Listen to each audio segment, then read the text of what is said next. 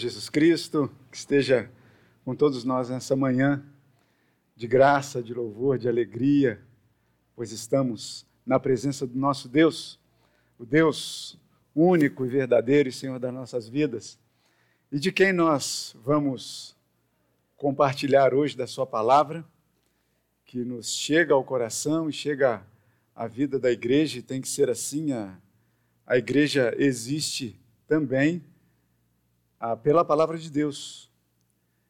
E é a presença do próprio Deus conosco. E eu convido vocês a abrirem a sua palavra, a palavra do Senhor nas suas mãos, no livro de Hebreus, que continuaremos então a, a falar. Estamos chegando aí ao finalzinho do capítulo 4 de Hebreus, a partir do versículo de número 14 até o versículo de número 16. Hebreus 4, de 14 a 16. Oração por iluminação já foi feita pelo reverendo Gabriel. Obrigado, reverendo. Eu convido você mais uma vez a ficar de pé enquanto lemos a palavra do Senhor. E você pode ler junto comigo. São três versículos só, é, na revista atualizada, que nós vamos ler. E que diz assim: você pode ler comigo?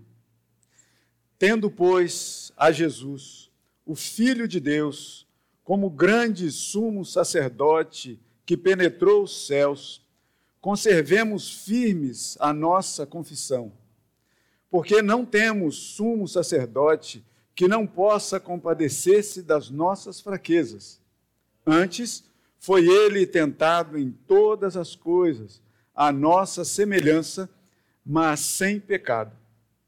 Acheguemo-nos, portanto, confiadamente junto ao trono da graça, a fim de recebermos misericórdia e acharmos graça para socorro em ocasião oportuna. Louvado seja o nome do Senhor, você pode se assentar. A minha mãe fez muito por mim, meu pai fez muito por mim. E eu creio que cada um de nós a gente pode pensar um pouco sobre isso. Meu pai hoje não existe mais aqui entre nós, né? já há 21 anos. Mas a minha mãe ainda está com seus poucos 92 anos. E e eu ainda tomo bênção a ela, né? Para vocês verem que eu sou, como o reverendo Admir fala, né? Que é de outra geração, eu também sou dessa geração que ainda toma bênção aos pais. E, e, eu faço questão de sempre quando eu ligar, quando eu ligo para ela e, e tomo a ela a bênção, eu peço que não seja como era na minha adolescência. Que eu saía para a escola, chegava da escola, saía para brincar, chegava das brincadeiras, ia para o mato, né, lá em Minas, voltava do mato, e era sempre assim, tanto a chegada quanto a saída era sempre com esse pedido de bênção. E, e hoje é o telefone, né? Hoje que eu digo, nos dias atuais, é o telefone. Quando eu peço a ela a bênção, eu faço questão de pensar, diferentemente do que fazia na adolescência, que muitas vezes era uma coisa muito automática. Era chegar em casa, muitas vezes ela estava lá para o quintal, eu chegava da escola e de lá mesmo, da, da, da área ali de casa, eu gritava lá para o quintal, benção mãe! E ela respondia de lá gritando também, né? Deus te abençoe, meu filho. Mas era uma coisa muito automática. Hoje eu já faço questão que não seja assim. Hoje, quando eu me preparo, porque eu me preparo hoje para pedir a bênção a ela, porque eu quero é, é, me deliciar com as palavras de bênção saídas da boca dela para a minha vida. Porque hoje eu tenho, e, e, procuro ter cada vez mais, e convido você a ter também, o, o, o sentimento orgulhoso de filho. Não o filho da dona Zilda, que eu posso convidar vocês, cada um de vocês aqui, serem filhos dela também mas a filiação que nós temos em Deus, por Cristo Jesus. E é sobre isso que nós vamos falar hoje. Porque a minha mãe, meu pai fizeram muito por mim durante a minha vida inteira. Mas eu pergunto para vocês hoje: como é que hoje eu estou aqui meio que desgarrado da minha mãe? Desde os 17 anos eu não moro mais com a minha mãe. Já fui viver. Passei um tempo com minha irmã, depois era eu. E aí, fui acolhido aqui por uma outra família, né? E aí a gente ganha outra mãe. E aí fui acolhido por uma grande família e a gente ganha outras mães, outros irmãos. E a gente percebe que a filiação é gostosa porque é uma só que nós temos em Cristo Jesus. E aí, voltando a dizer, a minha mãe fez muito por mim. E fazia por mim todo dia. Mas hoje, e quando eu digo todo dia, no tempo em que eu precisava ser vestido, ter comida ali no prato, né, receber ali uns puxões de orelha de vez em quando. E eu digo de vez em quando, eu não fui muito arteiro, não. Mas veja bem, hoje onde é que está minha mãe? Está a 700 e poucos quilômetros de distância daqui. Hoje, efetivamente, praticamente, ela não faz mais por mim. Percebem? E a gente está diante de um texto aqui agora, de, de que a gente tem uma, uma comparação para poder fazer aqui, na questão do sumo sacerdote. E a gente tem, nessa mensagem de hoje, Jesus como o grande sumo sacerdote da nossa confissão. Porque o texto que nós estamos nele aqui, a gente, no domingo passado, a gente foi desafiado aqui, é, apesar de com muito carinho, mas duramente, porque a palavra de Deus às vezes é assim. Às vezes a palavra de Deus, ela se apresenta a nós como que dando um, um puxão de orelha na gente. E que graças a Deus, a gente não se furta muitas vezes a dizer isso aqui, deste púlpito. Logicamente que vão ter mensagens que vão ser maravilhosas, gostosas de se ouvir. Não que todas não sejam, mas veja bem, tem palavras que a gente vai ouvir falando da majestade, da graça de Deus, da bondade de Deus, mas tem palavra que a gente vai ouvir dizendo assim: acerte, eu passo. E que é preciso a gente ouvir. Porque a gente não pode viver de acordo com o nosso querer. A gente tem que estar cativo a vontade de Deus para a nossa vida.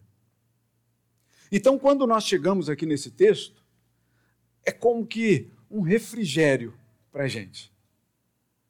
Porque no domingo passado, se você não esteve aqui presente, se você não acompanhou de casa, procure lá na página da igreja, na plataforma do YouTube, e você vai entender o que eu estou dizendo.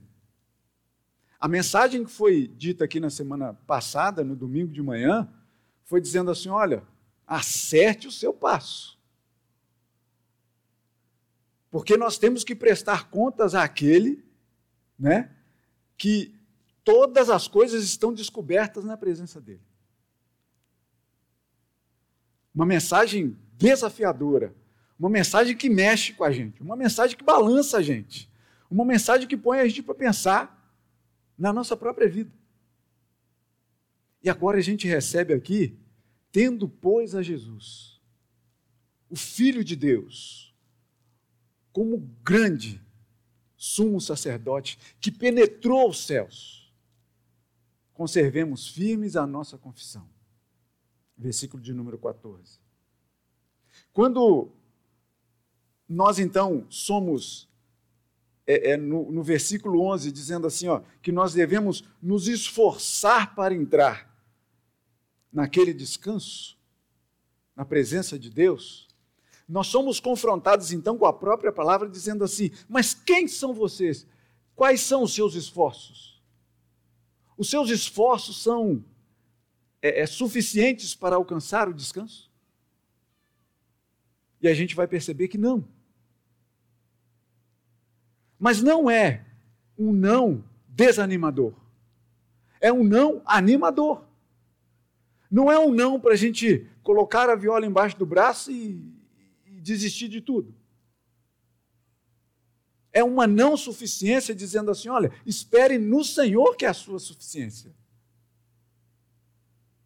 E então a gente para e chega aqui dizendo: tendo, pois, a Jesus, o Filho de Deus, que esse versículo 14 vem dizendo para a gente, né? Esse tendo, pois, é uma explicação do que veio sendo dito. Olha só, esforcem, mas vocês não têm essa força suficiente. Todas as coisas estão descobertas diante de Deus, a quem, diante de quem nós temos que prestar contas.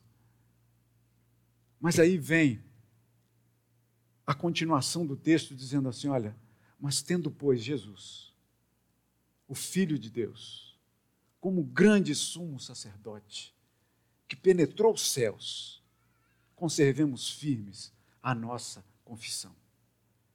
Quando a gente tem esse versículo aqui, é um bálsamo em cima da gente, porque já vem explicando, em primeiro lugar, que Jesus é o Filho de Deus. A esse Jesus que nós prestamos o serviço aqui nessa manhã. A esse Jesus que nós nos colocamos diante dele. A esse Jesus que nós precisamos dele dentro de nós. A gente já já é mais do que explicado que ele é o filho de Deus. E sendo o filho de Deus, a gente já chega logo à conclusão que Jesus é Deus. Não há essa, por mais que a gente fale dessa trindade, mas não há essa tripartição. Deus é um só. Ele subsiste, ele consegue, apesar dessas três frentes de trabalho, vamos chamar assim, mas continuar sendo um só. Às vezes isso dá um nó na cabeça da gente, esse entendimento, mas que só pode ser entendido pela fé. Não há conta matemática, não há ciência que possa explicar isso. Mas o Deus é o Deus da matemática, o Deus é o Deus da ciência, o Deus é o Deus da nossa vida. Então, quando nós temos aqui esse, essa explicação que, tendo, pois, Jesus, o Filho de Deus, como grande sumo sacerdote. Então a gente recebe aqui logo de cara duas grandes definições: o Filho de Deus e que esse Filho de Deus é o grande sumo sacerdote, a rocha da nossa confissão. Hoje pela manhã, estava matando a saudade um pouquinho, estava conversando com, com o reverendo Vladimir ali através de mensagens, estava matando um pouquinho a saudade do nosso irmão Yuri e da Lu, que lá tomou outro nome, né? Lucy. a, Lu, a Luciana do Yuri. O Yuri falou que lá não conseguem falar Luciana. Aí apelidaram ela de Lucy, né? Estava lá, hoje eu compartilhando um pouquinho né, da, da, apresentação da Laura, da pequenina deles, né, lá na, na igreja, lá da Inglaterra. E, e aí uma das perguntas do pastor para eles foi justamente essa. Se vocês trazem a filha de vocês aqui hoje, na certeza de saber diante de quem vocês estão apresentando diante do Filho de Deus, diante de Jesus, e perguntou se prometiam, assim como nós fazemos aqui também, se prometem ensinar a criança nesses caminhos, os caminhos do Senhor. Tendo o grande sumo sacerdote, filho de Deus, a rocha da nossa confissão, e a nossa confissão deve ser essa o tempo todo. Que nós não temos outro caminho para chegar a Deus se não for por Jesus Cristo, o nosso Senhor, o Filho de Deus, o grande sumo sacerdote. E quando nós temos aqui nesse versículo 14 apresentando como grande sumo sacerdote, é importante que nós voltemos lá para a época do Antigo Testamento para entender que figura é essa de sumo sacerdote. Havia três figuras muito importantes naquela época: rei, profeta e o sacerdote. O rei era aquele que era investido por Deus para que ele pudesse governar o povo em nome de Deus. O profeta era aquele que recebia de Deus a mensagem, tranquila ou não, e que ia falar ao povo do que Deus tinha colocado no coração do profeta. E o sacerdote? O sacerdote era aquele que ouvia do povo e ia à presença de Deus apresentar as questões do povo. E o sumo sacerdote, o capítulo 9 de Hebreus, a gente ainda vai chegar lá, né? Mas vai dizer isso, que copia lá de Levítico, dizendo que o sumo sacerdote, ele entrava uma vez por ano no local chamado Santo dos Santos. Vamos imaginar aqui o nosso templo. Essa parte daí, onde vocês estão sentados como membresia, seria o local santo, vamos dizer assim. Agora, essa parte daqui estaria reservada somente ao sumo sacerdote. A gente não sabe que, que é assim hoje, não. A gente sabe disso, né, irmãos? Aqui só está elevado para ter uma comunicação melhor. Sim? Quem está aqui à frente não é melhor e nem maior do que vocês. Na verdade, todos somos servos. Todos nós. Todos somos filhos. Todos nós. Temos, temos funções diferentes, mas somos um só debaixo da graça de Deus. Mas aqui seria então reservado somente ao sumo sacerdote que viria até aqui, onde teria a arca da aliança aqui, tal, e que seria sacrificado aqui pelo sumo sacerdote uma vez por ano. Aí você pensa assim: caramba, mas uma vez por ano só? Mas tinha que ser todo ano. Tinha que ser todo ano. Todo ano, o sumo sacerdote tinha que entrar aqui, no Santo dos Santos, e oferecer os sacrifícios, através de um sangue de um animal, para trazer o pecado do povo à presença de Deus, para que Deus então pudesse ter misericórdia, achar graça em ocasião oportuna, que é o que o texto vai dizer aqui no, capítulo, no versículo 16. E a gente vai chegar lá. Então, esse sumo sacerdote chegava até aqui, tinha todo um ritual para que ele então pudesse trazer do povo e apresentar diante de Deus, para que Deus então pudesse perdoar o povo. Só que nessa questão havia uma situação que era emblemática. Porque veja bem, por que havia necessidade do sumo sacerdote apresentar diante de Deus todo ano? porque não era suficiente. O sacrifício, a apresentação não eram suficientes. O sumo sacerdote então tinha que ir ano após ano e apresentar diante de Deus. E olha só, o sumo sacerdote um dia ia morrer, outro ia assumir no lugar. Ia ficar essa troca. E de ano após ano, o sumo sacerdote precisava estar ali, apresentando a situação do povo diante de Deus e recebendo de Deus o perdão através de um sacrifício. Quando a gente tem a figura do Filho de Deus, o grande sumo sacerdote, Jesus Cristo, apresentado de forma muito clara aqui no texto, logo de cara, nesse trecho aqui do final do versículo do capítulo 4, a gente já pode entender que o sacrifício feito na cruz pelo grande sumo sacerdote Precisa de ser feito ano a ano. Acabou a história. Não precisa mais ser feito de ano a ano. A substituição desse sumo sacerdote não há. Ele é o único caminho que nos leva a Deus. O único caminho. Foi o sacrifício, o sacrifício feito, que não há necessidade de outro. Por isso, a partir de Jesus, Acabou essa história de matança de animais. Acabou essa história. Não havia mais a necessidade de ter um sangue de um animal, que se você fosse rico, você levava um animalzão, se você fosse pobre, você levava uma pombinha. Acabou essa história. O grande sumo sacerdote, Jesus Cristo, o grande sumo sacerdote da nossa confissão, fez isso de uma vez por todas na cruz do Calvário. O sangue derramado ali Foi só ele, aquele, e acabou. Não precisa de mais. Mas então, se havia necessidade dessa, dessa ida do sumo sacerdote lá no passado, toda vez, todo ano que chegar ali, para poder oferecer esse sacrifício, a gente percebe então que por mais que a gente visse a boa intenção, por mais que esse povo tivesse fé, por mais que esse povo tivesse as maiores das boas intenções, por mais que o sumo sacerdote fosse um, um, um camarada santo, bendito, que quase não podia ver nele, nele coisas erradas, porque tinha, né? Sempre tinha.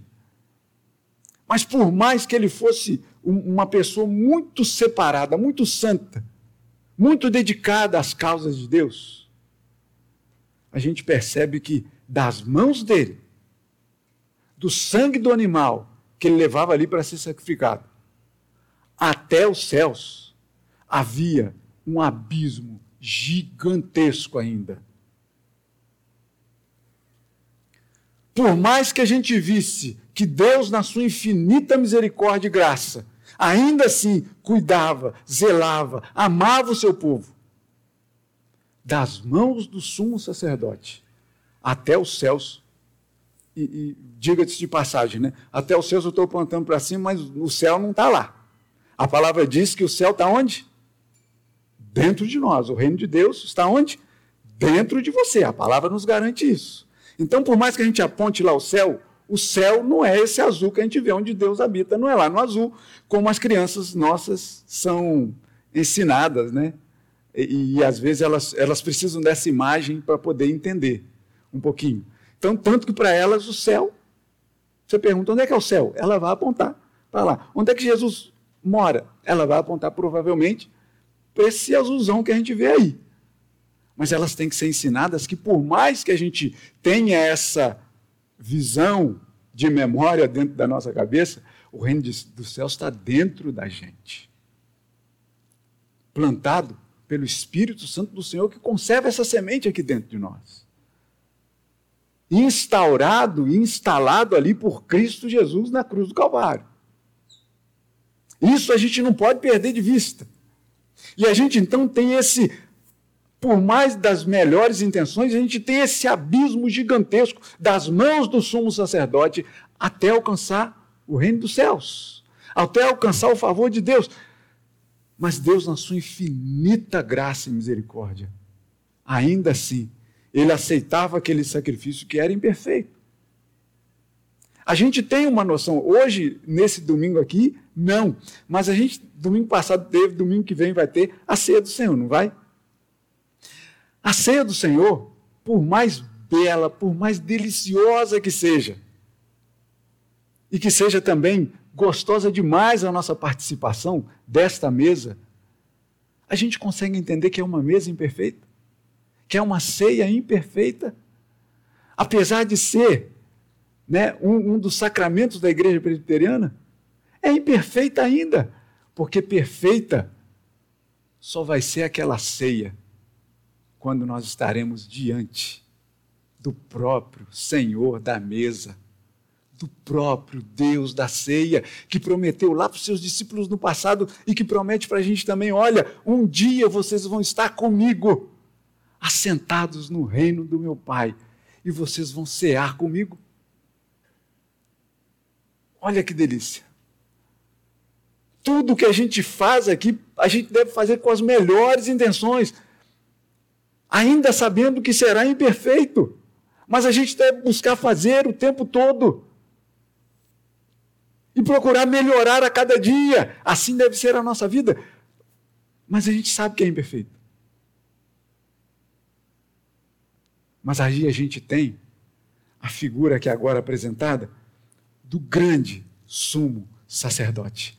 Porque aquele sacerdote lá do passado que ia uma vez por ano lá no Santo dos Santos e que a gente sabe que esse Santo dos Santos perdeu a sua caracterização quando o véu foi rasgado de cima a baixo. E aí não havia mais separação entre o santo e o santo dos santos, mas que todos nós passamos a ser dessa comunidade bendita chamada comunidade cristã, porque somos de Cristo, o grande sumo sacerdote, aquele que, por mais que essa ponte que a gente via do, do sumo sacerdote humano passado, era como se fosse um, uma ponte meio que fraquinha, sabe?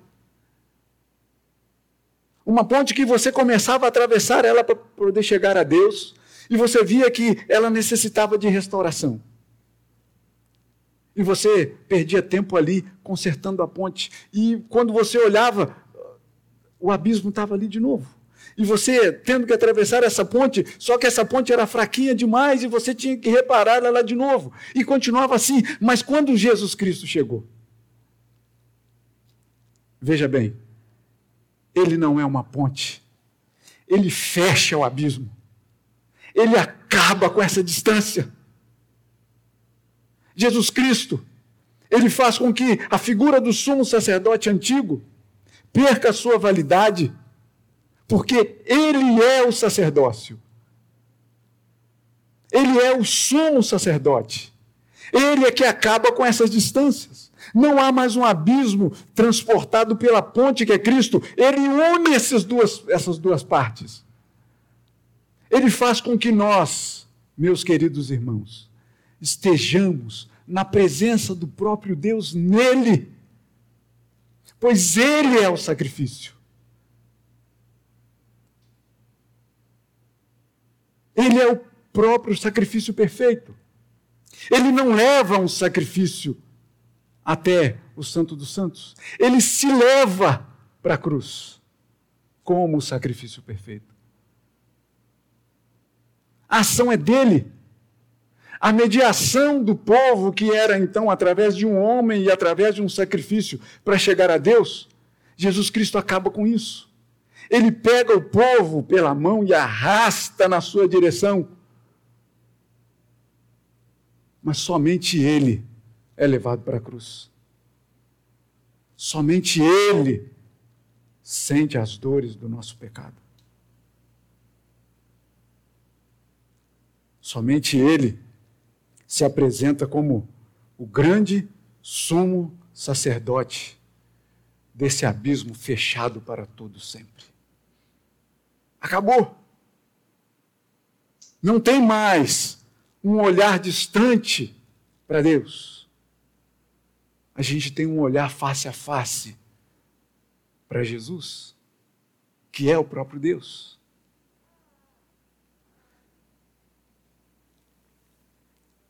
Quando nós dizemos então que ele, e o texto continua dizendo que ele é o grande sumo sacerdote que penetrou os céus. Então a gente percebe aqui que aquele sangue derramado sobre a arca, aspergido sobre a arca e oferecido na presença de Deus, para que então pudesse alcançar um céu distante. Jesus Cristo vem e penetra esses céus. Não é mais um céu distante, é um céu vivo, é um céu hoje. Por mais que a gente hoje ainda tenha a esperança de esperar por novos céus e nova terra como diz no livro do Apocalipse.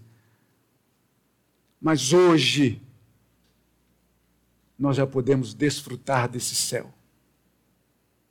Ainda que com percepções é, é, deterioradas por nós. Mas o céu hoje se faz presente na nossa vida, meus irmãos. Não por esforço nosso, mas por amor e por misericórdia e por graça do grande sumo sacerdote Jesus Cristo.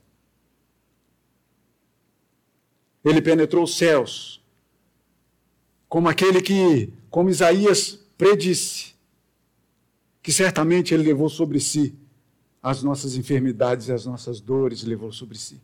Isaías 53. E aí nós então somos para que nós não esqueçamos do que a carta vem dizendo, como eu disse na semana passada, foi dito: olha, acertem o passo de vocês. Tentem caminhar de acordo com o reino de Deus. Tentem fazer a vontade de Deus. Por, por, mais que seja vocês sejam deficientes nisso, mas conservem firmes. Esforcem-se. E aqui o texto vai dizer para a gente não se esquecer do que vem sendo dito, sendo dito. Conservemos firmes a nossa confissão. Jesus Cristo é o sumo sacerdote que penetrou os céus, que acabou com as distâncias, sim. Mas nós devemos ser coparticipantes dessa graça. Nós nos devemos falar assim: ah, então já que ele acabou com a distância, beleza, tranquilo. Vou viver minha vida regaladamente. Não! Conservemos firmes a nossa confissão. E a nossa confissão é uma só e tem um nome: Cristo Jesus, o nosso Senhor. Diante de quem nós trazemos os nossos filhos para serem batizados. Diante de quem nós estamos aqui domingo após domingo glorificando e exaltando o nome dele. Porque se nós estamos aqui, se nós estamos conectados de casa, eu tenho a certeza de que você não vê aqui por mais que seja prazeroso ver uns e uns e outros aqui, né? Como o reverendo Gabriel mesmo aqui falou, como é bom ver a igreja voltando à sua normalidade. Ai, como é delicioso, meus irmãos. Como é ruim ainda ver algumas brechas de vermelho aí ainda nos assentos aqui dos nossos bancos. Que saudade daquele, daquele tempo em que a gente precisava muitas vezes completar com cadeiras aqui no meio. Mas eu digo para vocês, eu não estou aqui, você não está aqui, não é para ver a igreja cheia. Por mais que seja delicioso esse convívio, mas a gente está aqui por conta de Cristo Jesus. É ou não é? Quando o Senhor me desperta nos, nos domingos de manhã, e que eu abro os olhos e agradeço a Deus por mais aquele dia, uma coisa já está na minha cabeça: o tempo está correndo. Daqui a pouco é hora do culto. Daqui a pouco é hora de estar na igreja para glorificar e exaltar o nome do meu Deus. Mas é delicioso ver você também, viu? Digo logo de antemão, é bom demais da conta ver um e outro sentado aqui, como eu sempre digo, né, naqueles lugares que a gente daqui de frente tem uma, uma visão maravilhosa, quer saber qual é o seu lugarzinho preferido. Eu sei qual é o seu lugar preferido. A gente já marca, né? Quem senta aqui, quem senta ali. Quando de repente chega uma pessoa que está sentada aqui no lugar que você procura, você fica ali meio sem jeito, meio, meio como se fosse num lugar que não é seu, né? A gente sabe disso. Mas a gente está aqui por causa do grande sumo sacerdote que penetrou os céus e que fez como que esses bancos aqui que a gente separa em famílias, muitas vezes, a gente, na verdade, está reunido como a grande família de Deus. Ai, que bênção essa! Olha só que bálsamo que é derramado sobre a nossa vida. Conservemos firmes a nossa confissão. É aquela confissão que Paulo escreve aos Romanos, dizendo: Se com a tua boca confessares Jesus como Senhor, e no seu coração creres que ele ressuscitou dentre os mortos, será salvo. Ai, que bom saber disso. E que bom saber disso que quem fez isso por nós, quem plantou essa confissão dentro do nosso coração? Eu não foi por mais que minha mãe e meu pai tivessem as melhores das intenções, eles podem ser, ter sido até instrumentos. Dona Enico, por exemplo, está escutando aí em casa, né? Eu já contei essa história aqui. Foi um instrumento aqui no Rio de Janeiro para que eu conhecesse a fé de Cristo. Mas por mais que esse povo todo, essas mães e pais que eu tenho, tivesse essa boa intenção para comigo, ah, quem plantou essa semente aqui dentro não foi nenhuma delas foi o próprio Senhor. Foi o próprio grande sumo sacerdote da minha vida. Que plantou essa semente aí dentro de você também. Que rega ela todo dia. Apesar de ter momentos que você esquece o regador.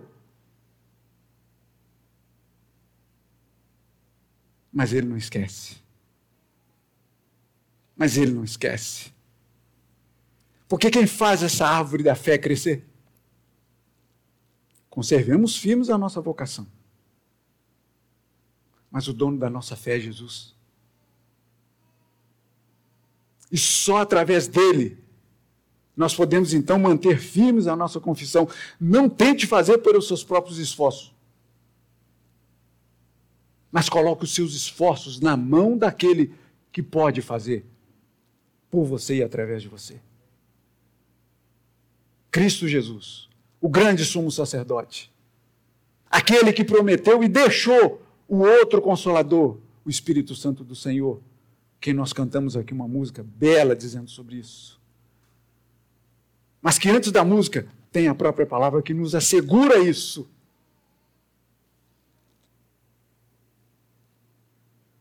Vamos passar de versículo, senão não sai daqui.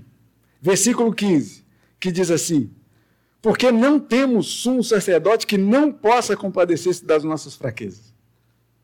Interessante aqui essa, essa dupla negativa, né?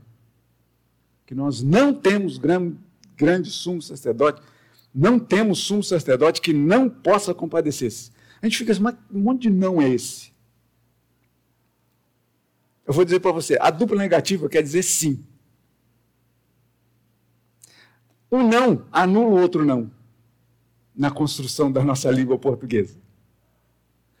No inglês a gente não tem dupla negativa, no português tem, é comum. Quando a gente fala assim, ah, não vou nem te dizer, a gente vai dizer.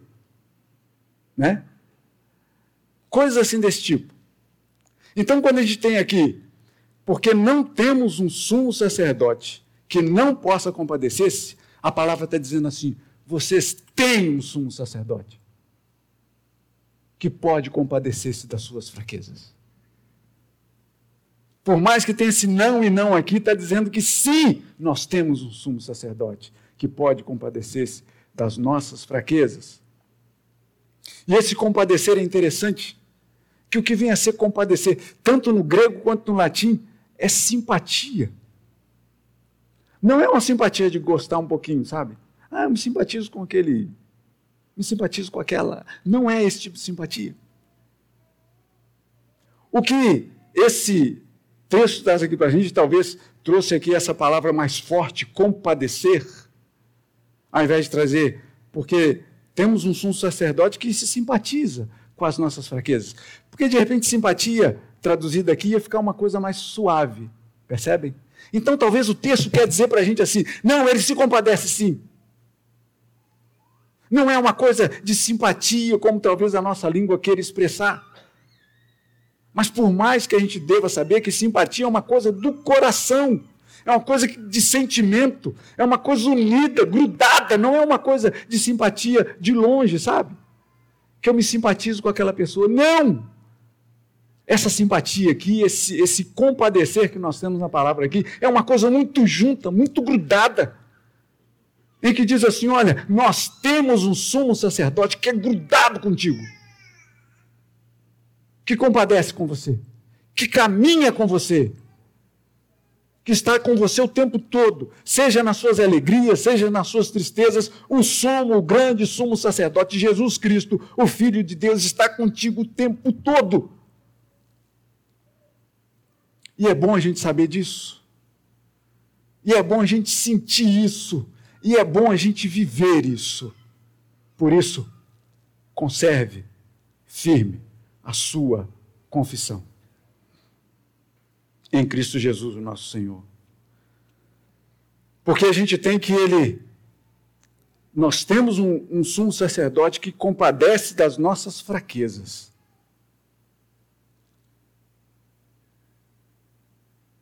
Mas como?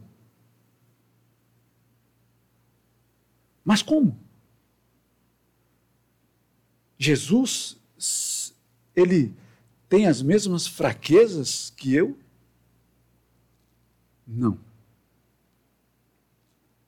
Ele esteve diante de todas elas. Dá uma olhada lá em Mateus capítulo 4. E você vai ver ali um, um resumo condensado do que é passar por tribulação. Você vai ter ali um resumo condensado do que é estar diante de fraquezas. Que eu digo para você que, de repente, em alguma da, daquelas ali, de repente a gente dava uma escorregada para cá, outra para lá.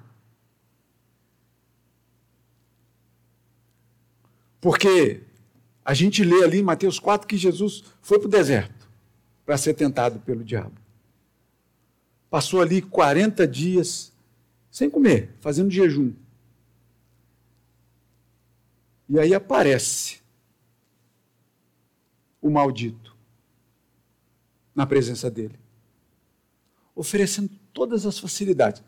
E aí a gente já falou sobre esse texto aqui que aquele oferecimento ali é fajuto, né? Oferece sem poder dar. Oferece para poder cair. E não é assim que de repente acontece com a gente? Ele apresenta um, um pote de mel para a gente, escrito: mel, para não ter dúvida, né? Você pega assim a consistência, de repente é de mel. A cor, é de mel. O cheiro é de mel. Você não tem dúvida. Mergulha dentro do pote logo. Não é assim que acontece às vezes? E aí, quando você está lá nadando, pensando que você está dentro do mel, depois o gosto vem. E quando você vai se dar por si, você está num monte de vinagre, por exemplo. Uma coisa não tem nada a ver com mel. Mas que você faz, mas tinha cor de mel, tinha cheiro de mel, tinha aspecto de mel. Do lado de fora estava escrito mel. Assim o diabo nos apresenta as coisas. E assim nós caímos nela, nelas. Até que muitas vezes, dentro dessas coisas, a gente se dá conta de que não era nada daquilo. Sabe por quê? Porque ele é enganador. Ele oferece o que não pode dar. Ele, ele oferece coisas com, com aspectos que mexem com a nossa imaginação. Ele oferece coisas que muitas vezes te pega ali na sua fraqueza. Você conhece a sua fraqueza ou não? Eu conheço as minhas. Eu conheço as minhas. Eu conheço as minhas fraquezas. E sei que diante dessas minhas fraquezas é onde eu tenho que usar as minhas maiores forças. Resistir ao diabo, e ele fugirá de vós. É sempre que eu consigo? Não. Não é, infelizmente. Isso é trágico para mim. E espero que seja trágico para você também nas suas fraquezas. Porque se nós estamos assentados aqui, é porque nós carecemos da misericórdia e da graça de Deus. Eu preciso. Você também precisa.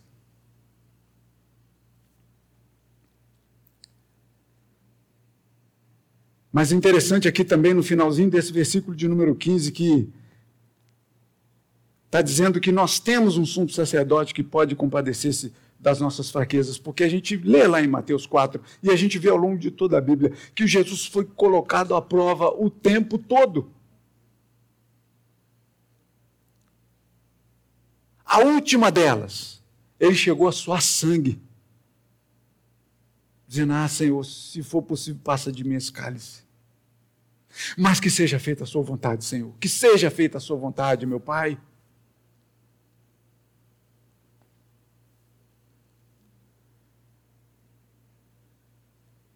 Usa da própria palavra. Foi assim que Jesus usou lá com o diabo. Oferecia uma coisa, Jesus vinha com a palavra de Deus. Oferecia outra coisa, Jesus vinha com a palavra de Deus. Onde está o nosso refúgio? Está aqui. Tenha isso aqui dentro de você. E quando a tentação chegar, traz à memória aquilo que pode te dar esperança. Traz à memória alguns versículos que podem tirar você com o nariz para fora de novo, para onde você está querendo se afundar. Pede ajuda para o Espírito Santo de Deus, que ele te ajuda. Ó, você está percebendo que vai escorregar? Porque é aquele negócio. Né? Tem até uma piada que está dizendo assim: um, um, grego chamado Joaquim tinha uma casca de banana ali. Ele falou assim: ai, Jesus, já vou eu cair de novo. A gente sabe disso, mas veja bem: muitas vezes a casca de banana está ali. A gente sabe que a gente vai escorregar, sabe o que a gente faz? A gente continua caminhando na direção dela. Acontece só comigo. Mas é bom que quando a gente estiver a caminho, a gente pense naquele que foi a cruz do Calvário. Naquele que é o grande sumo sacerdote da nossa confissão. Que a gente pense naquele Senhor que morreu na cruz por nós. E eu garanto para você que na hora que você pensar isso, por um segundinho sequer, você vai pensar em passar por ali ou não. Vai ou não vai? Porque a palavra de Deus nos confronta. É isso que vem dizendo no texto aqui antes desse. A palavra de Deus nos confronta. E graças a Deus que somos confrontados pela palavra. Graças a Deus que Ele nos deu a palavra para poder nos confrontar com ela. Porque assim a gente consegue acertar mais os nossos passos, é ou não é? Graças a Deus que não depende de mim, Graças ao Senhor por isso. E aí o texto vai nos dizer que ele foi tentado em todas as coisas à nossa semelhança, mas sem pecado. Olha que interessante. Aqui está dizendo que Jesus Cristo foi tentado à nossa semelhança. E Gênesis vai dizer que nós fomos criados à semelhança de Deus. Olha que interessante. A gente é criado à semelhança de Deus. O Deus que não peca, que não erra. O Deus que é todo-poderoso. A gente foi criado a essa semelhança. E aqui o texto vai dizer que este Deus, em Cristo Jesus, ele foi tentado à nossa semelhança. Olha, que diferença gigantesca. A gente que foi criado à semelhança de Deus, a gente não consegue agir né, Guto? O Guto tá de olho em mim, cara. Guto é, para quem está em casa, né? é, o Guto é o, neném, o neném aqui do, do Tim da Vandessa. Ele está de olho em mim. Mas Guto, saiba disso, assim como toda a igreja, que graças a Deus que nós somos confrontados com essa palavra. Porque nós somos criados à imagem e semelhança de Deus, mas não conseguimos agir igual a Deus. Porque no meio do caminho houve uma pedra, como diz Drummond. No meio do caminho houve o pecado. No meio do caminho houve a separação. E o que que diz lá no versículo 14? Essa separação, Jesus Cristo vem e fecha, acaba com a separação na cruz do Calvário, no túmulo vazio, na manjedoura que a gente vai celebrar daqui a pouco. Ah, que bênção é essa! E aí, a gente tem aqui que a gente que Jesus foi tentado à nossa semelhança, mas que não cometeu pecado. Essa é a grande diferença. Porque assim como nós somos criados à semelhança de Deus e pecamos, Jesus Cristo foi tentado à nossa semelhança e não pecou. Jesus, o, o Deus eterno, ele não perde a sua majestade. O Deus bendito, ele não desce de onde ele está. Na verdade, ele até desce para estar no vale escuro da sombra da morte quando nós passamos por ele. Porque ele está lá também. Mas perceba, na posição de Deus, ele não perde a sua posição. Deus continua sendo Deus, sem pecado, imaculado, bendito, justo, pleno e tantas outras coisas que a gente pode sair falando de Deus aqui até o dia acabar, até ele voltar. na verdade, mas sem pecado. E aí o versículo 16 vem então e diz para a gente: olha, acheguemos-nos, portanto, confiadamente, junto ao trono da graça, a fim de recebermos misericórdia e acharmos graça para socorro em ocasião oportuna. O trono da, da graça é de onde nós lemos que provém as fontes de água viva, que vai matar a nossa sede, que vai matar a nossa fome, que vai matar a nossa ansiedade.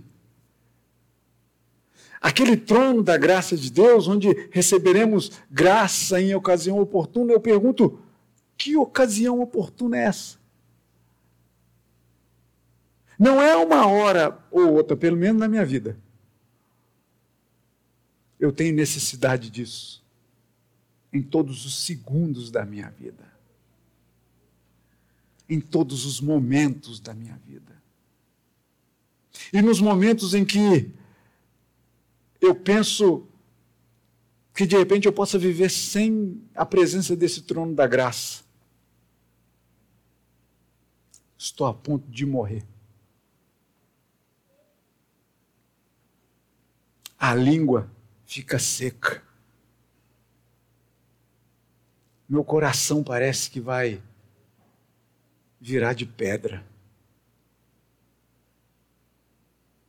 E vem Deus e pega esse coração de pedra e coloca um de carne no lugar.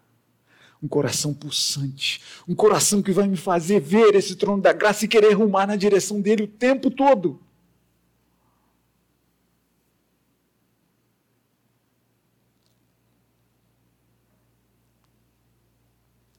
O sumo sacerdote, ele entrava no Santo dos Santos para oferecer o sacrifício e receber o favor do céu. Jesus Cristo, Filho de Deus, o sumo sacerdote, é o próprio sacrifício. A gente já falou isso. Jesus adentrou os céus, penetrou os céus porque enquanto o sumo sacerdote oferecia algo para receber o favor dos céus, para a gente concluir, Jesus Cristo é o próprio favor. Jesus Cristo é o próprio céu da misericórdia. Jesus Cristo é a própria graça da nossa vida. Jesus Cristo é o próprio amor que nos encharca da Sua presença. O grande sumo sacerdote da nossa confissão. Conservemos firmes os nossos passos na direção desse Cristo, na direção desse sumo sacerdote, na direção dessa graça que nos chega em Cristo Jesus. Que Ele assim nos abençoe e nos guarde para a glória dele mesmo. Amém.